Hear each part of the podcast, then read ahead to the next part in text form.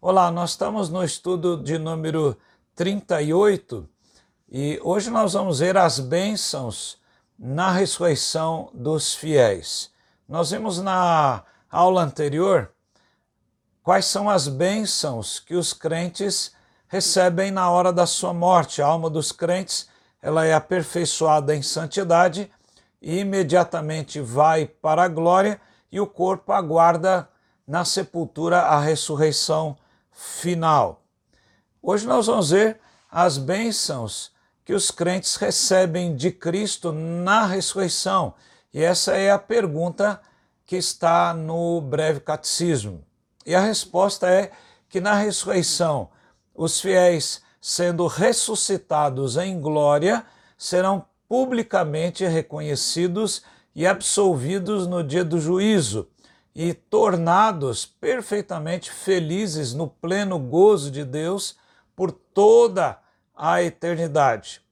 É, eu creio que há três aspectos importantes aqui para nós pensarmos. Eu prefiro sempre dividir é, os textos aqui do Breve Catecismo para nós entendermos melhor. A, a primeira coisa que nós observamos sobre a ressurreição final dos crentes ah, é que a primeira coisa que acontece é a bênção dele ser recebido em glória. E o texto que nós podemos usar está em 1 Coríntios 15, 42 e 43, quando Paulo discorre sobre a ressurreição de Cristo e a ressurreição dos crentes também. E Paulo diz: Pois assim também é a ressurreição dos mortos. Semeia-se o o corpo na corrupção e ressuscita na incorrupção. Semeia-se em desonra e ressuscita em glória. Semeia-se em fraqueza, ressuscita em poder. Então, Paulo está falando aqui sobre a ressurreição dos crentes e ele mostra claramente que a ressurreição dos crentes será uma ressurreição gloriosa. O segundo aspecto ah, é a bênção de a pessoa que é crente em Cristo, ela ser reconhecida e ser absolvida é, no dia do juízo. Lá em Mateus 10, 32, Jesus diz: Portanto, todo aquele que me confessar diante dos outros, também eu confessarei diante de meu Pai que está nos céus.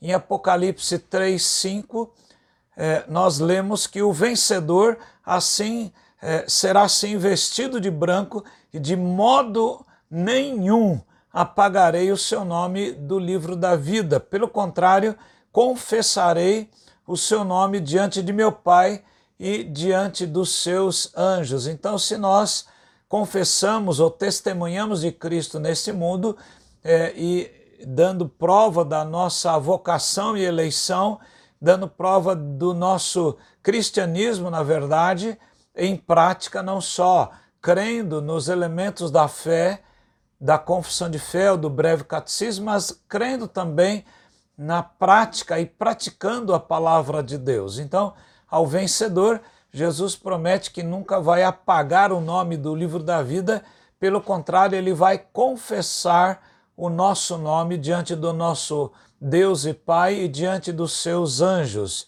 Então veja que a primeira bênção é ser ressuscitado em glória, a segunda ser absolvido no dia do juízo e ser reconhecido diante de Deus, e a terceira bênção é se tornar perfeitamente e plenamente feliz em Deus por toda a eternidade. Essa é uma grande questão que as pessoas correm atrás hoje da felicidade, mas a felicidade ela se alcança apenas em alguns momentos, momentos de alegria, de prazer.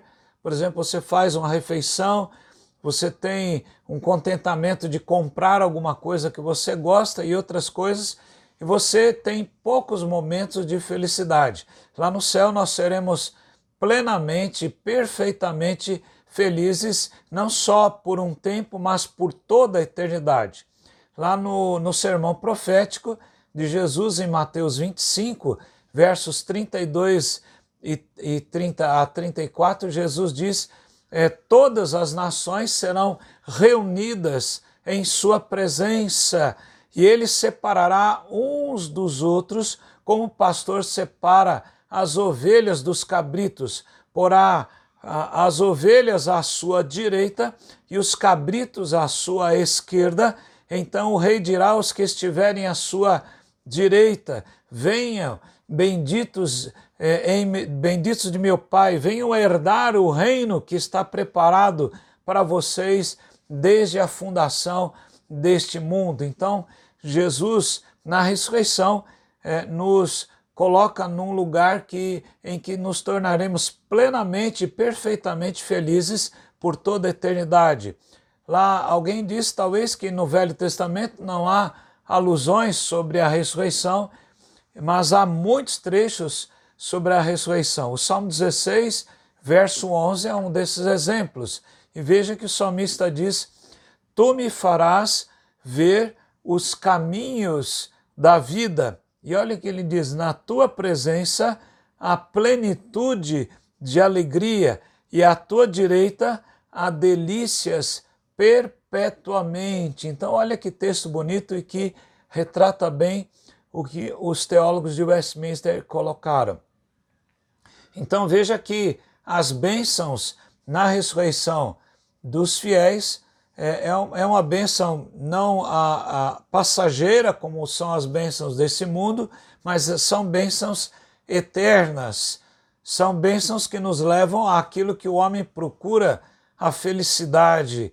E Deus nos traz um contentamento final. Talvez nós passemos por lutas, dificuldades nesse mundo, mas na eternidade, lá não haverá choro, Lá não haverá ranger de dentes para aqueles que creem em Cristo, mas eles estarão perpetuamente, continuamente com o Senhor. Por isso eu convido a que você creia em Cristo, para que você goze dessas bênçãos, para que você esteja no último dia com Jesus Cristo, quando ele separará as ovelhas dos cabritos. E ele vai dizer: Venham, bendito do meu Pai. Então eu convido você a ir a Cristo, que você entregue o seu coração ao Senhor Jesus Cristo. E se você já crê em Cristo, que você permaneça nele, que você seja a cada dia edificado na rocha que é Jesus Cristo. Que Ele o abençoe e guarde a você e a sua família. Amém.